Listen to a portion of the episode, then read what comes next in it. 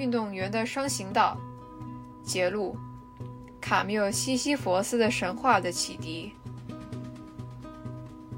此外，黄金宝指临床心理治疗师常常跟他分享故事，让他能带着故事的精神去继续比赛和训练。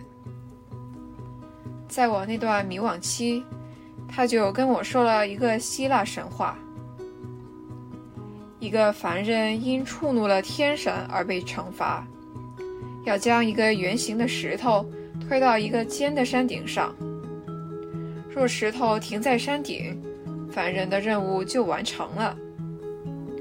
意思是永远惩罚你，因为山是尖的，球是圆的，你永远推上去。又滚下来，那你还不死？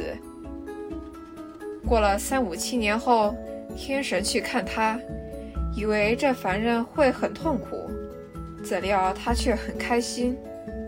为什么呢？原来他想到以不同的方式去推石头：单手推、双手推，用肩膀去顶，又计计时，每天都有新的花款。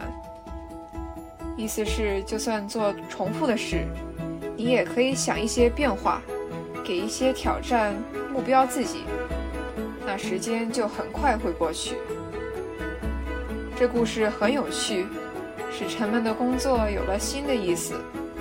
不久，你就会发现，最困难的时间原来已经过去。